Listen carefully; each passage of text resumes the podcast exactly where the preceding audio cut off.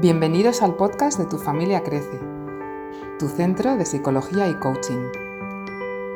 Si ya eres padre o madre o estás buscando serlo, este es tu espacio. Creceremos hablando del mundo de la familia en todos sus ámbitos, de fertilidad y de adopción y también de salud y bienestar. Queremos hacerte crecer educando tus emociones. Cuando seas capaz de gestionarlas, serás simplemente mucho más feliz.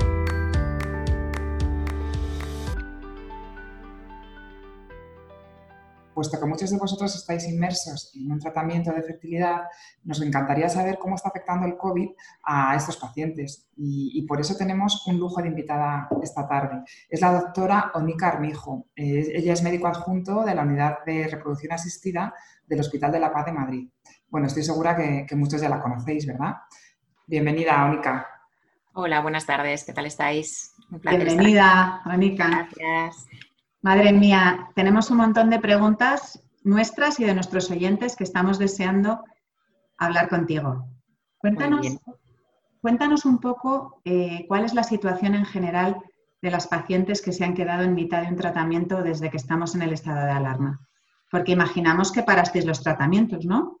¿Y qué hiciste con tus pacientes? Sí, mira, pues, eh, a ver, hubo una serie de recomendaciones por parte de la Sociedad Española, Europea y Americana de Reproducción que aunque bueno, parecía que no iba a haber una gran repercusión en los futuros embarazos, o sea, no se tenía mucha evidencia científica, pero eh, en precaución se decidió paralizar los ciclos de fecundación in vitro.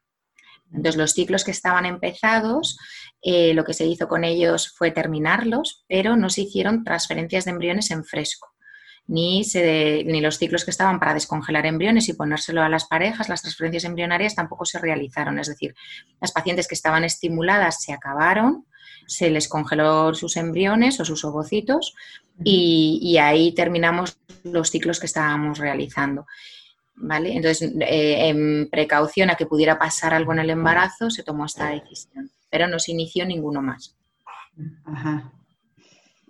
Muy bien. Mira, tenemos eh, preguntas que nos han ido llegando desde que anunciamos tu entrevista y, la gente, pues la verdad es que está muy inquieta, ¿no? Y mira, por ejemplo, tenemos una mujer que dice que está embarazada de seis semanas de FIV-ICSI y, y, pregunta si tiene algún riesgo, algún riesgo, perdón, con el tema del COVID. Actualmente hay muy poquitas publicaciones científicas al respecto, ¿vale? La que tiene más datos, para que os hagáis una idea, es eh, reúne a 108 gestantes, o sea que es muy poquito lo que hay ahora que se sepa, irán saliendo a lo largo de estos meses. Pero hasta ahora parece que no es un personal vulnerable, es decir, las embarazadas no tienen mayor riesgo de desarrollar complicaciones durante el embarazo por haber adquirido el COVID, ¿vale? Ojalá que sea así. Mira, otra mm, pregunta de María de Valencia. Mm. Dice, ¿una mujer embarazada que tenga COVID puede transmitirle al feto? Pues hasta ahora parece que no. ¿Vale? Las, informaciones que tenemos es que no existe ni, ni genera malformaciones, ni es teratogénico ni, bueno, ni va a empeorar el desarrollo del embarazo. Es verdad que hay algunas embarazadas que se ha publicado que tuvieron eh, pues amenaza de parto prematuro, que se les hizo cesárea, pero se cree que es más porque la mamá estaba malita con el COVID y entonces hubo que acelerar el que el niño saliera antes de tiempo. No queda muy claro si hay una transmisión en el momento del parto pero no parece por ahora que sea así. De hecho, se está permitiendo el parto vaginal en las pacientes que están embarazadas con el COVID. Interesante. Doctora, eh, pregunta otra persona. Doctora, ¿y si cojo el COVID en pleno embarazo? ¿Puedo ir al hospital en periodo de confinamiento? Seguro que esto se lo pregunta mucha gente. Sí, sí, sí, claro que o sea, se puede acudir eh, estando embarazada, lo único que hay que avisar al hospital porque se tienen que tomar una serie de medidas de precaución, eh, pues porque la protección es mayor, no se toma la misma precaución con una persona que no tiene el COVID, que sí que lo tiene, pero por supuesto que se le va a hacer el control a la paciente. Eh, sí que es verdad que se está haciendo controles, los controles más estrictos, es decir, no se están haciendo tantas visitas, sino solamente las que son obligatorias. Por ejemplo, la eco ECO 12, la ECO 20, la ECO del tercer trimestre y los análisis se aprovecha para dar el volante y, por ejemplo, se hacen consultas telefónicas para dar el resultado de algunas de las pruebas, ¿vale? Pero no... Para eh, evitar, por supuesto, que, se atiende paciente que lo necesita, lo único que es importante es avisar que se tiene la enfermedad. Importante avisar. Mm. Eh, mira, otra pregunta. Eh, dice, doctora, ¿cuándo crees que se van a, reanudar los ciclos de FIB-ICSI? Bueno, no se sabe una fecha cierta, pero sí que la Sociedad Española de Fertilidad eh, ya ha elaborado una serie de protocolos de cómo deberíamos actuar en el momento, tanto en el laboratorio de reproducción como en el personal, cuando nos pongamos en marcha y cuando se nos permita por parte del, gobierno reanudar estas técnicas de reproducción asistida. O sea que ya estamos preparados para ponernos en marcha, pero nos tienen que decir la fecha, probablemente cuando termine el estado de, alarma, porque hay que tener en cuenta que muchas pacientes no pueden coincidir en la sala de espera, que tiene que haber una distancia entre pacientes, que se tiene que evitar que acudan a las consultas que no son solamente, o sea, las que sean estrictamente necesarias ir a esa consulta, las demás serán vía telefónica. Entonces, bueno, que ya se estableció todo el protocolo, pero la fecha como tal todavía no la tenemos. Muy bien. Y doctora, eh, alguien que, bueno, esto me estaba viniendo así, eh, tan humana, ¿no? Eh, que tan cercana y que necesita esa sensibilidad eh, especial para en estos momentos, sobre todo. Eh, ¿cómo, cómo, lleva, ¿Cómo llevas estar, no estar con ellos, ¿no? No, estar, no estar diariamente como estabas antes con tus pacientes?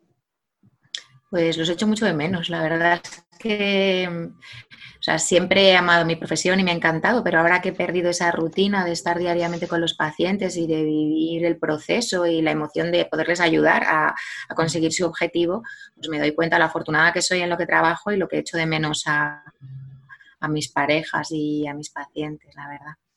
Estoy deseando volver. Por supuesto.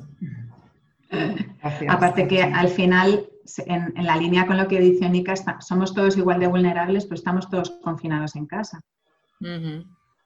Eso es lo que tenemos en común ahora, pacientes, médicos, todos. Todos, los que estamos en casa. ¿No? Todos estamos en casa. Bueno, se nos acaba el tiempo. Los que, estamos en casa, los que estamos en casa. Dinos, dinos, que nosotros, que, nosotros, claro, los médicos sí que salimos a atender, porque partos y, y atender a las pacientes embarazadas, eso se, sigue estando ahí. Claro. que la vida sigue. La vida sigue, mm. eh, se nos acaba el tiempo, pero nos encantaría volver a tenerte muy pronto en el programa porque sabréis que la doctora, además de ser ginecóloga y obstetra, ha escrito dos libros muy interesantes que queremos que os cuente. Muy bien, eh, pues encantada de estar con vosotras la próxima vez. Sí, sí, sí. En breve te tenemos te agradecemos, te agradecemos muchísimo tu tiempo y esperamos que los seguidores de tu familia Crece hayan podido resolver muchas de sus dudas esta tarde.